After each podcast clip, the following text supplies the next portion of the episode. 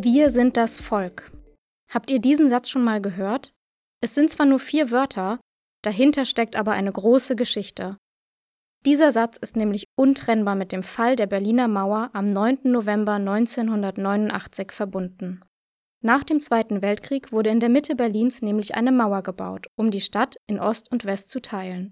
Darüber haben wir euch schon in der letzten Episode des Schrödel Aktuell Podcasts berichtet. Aber was ist danach passiert? Das erfahrt ihr in dieser Folge zum Mauerfall am 9. November 1989.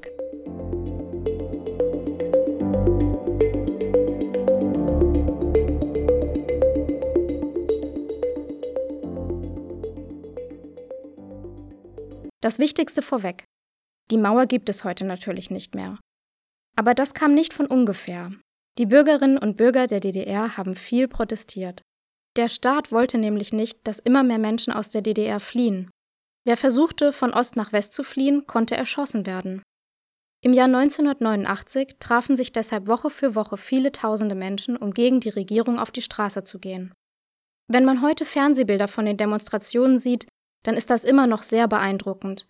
In großen Gruppen liefen die Menschen durch die Straßen und haben gerufen, wir sind das Volk und irgendwann dann auch, die Mauer muss weg. Sie haben fast immer an einem Montag demonstriert. Deshalb nennt man diese Demonstrationen auch Montagsdemonstrationen. Am 9. November war es dann soweit. Ein hoher Politiker erklärte im Fernsehen, dass die Grenzen zwischen der DDR und der Bundesrepublik geöffnet würden. Die Menschen konnten das kaum glauben. Auf einmal konnten sie einfach so von der DDR in die BRD reisen. Noch am gleichen Abend kamen tausende Menschen in Berlin zur Mauer und wollten über die Grenze. Die Soldaten wussten zuerst überhaupt nicht, was sie tun sollten. Schließlich ließen sie die Menschen aber hinüber nach Westdeutschland, in die BRD. Die Grenze war also offen, aber die Mauer stand noch. Die Menschen kletterten zunächst auf die Mauer hinauf und feierten. Andere fingen an, die Mauer kaputt zu machen, indem sie einzelne Stücke herausbrachen. Einige Monate später fing man dann an, die Mauer abzureißen. Deshalb sprechen wir heute auch vom Mauerfall. Dass die Mauer abgerissen wurde, war ein wichtiges Zeichen. Die Mauer war nämlich das Symbol für die Trennung Deutschlands. Für viele Menschen war es total befreiend, als sie gesehen haben, dass die Mauer gefallen ist. Denn von jetzt an war für sie klar, mit der Trennung Deutschlands ist es endlich vorbei. Der Mauerfall bedeutete auch, mit der DDR ging es zu Ende. Ein Jahr später, also im Jahr 1990, einigten sich die wichtigsten Politiker beider Staaten, sie wollten die Teilung beenden. Die DDR wurde in die BRD eingegliedert. Sie kam sozusagen einfach dazu. Aus der DDR und der BRD wurde also wieder ein Land.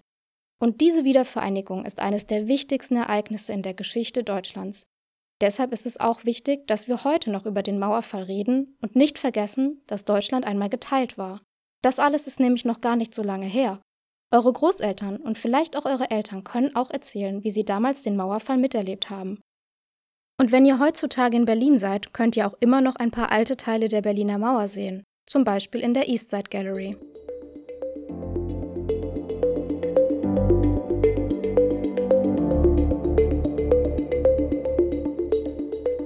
Jetzt wisst ihr also, wie es zum Mauerfall und schließlich zur Wiedervereinigung kam. Die DDR wollte mit der Berliner Mauer verhindern, dass die Menschen aus der DDR flohen.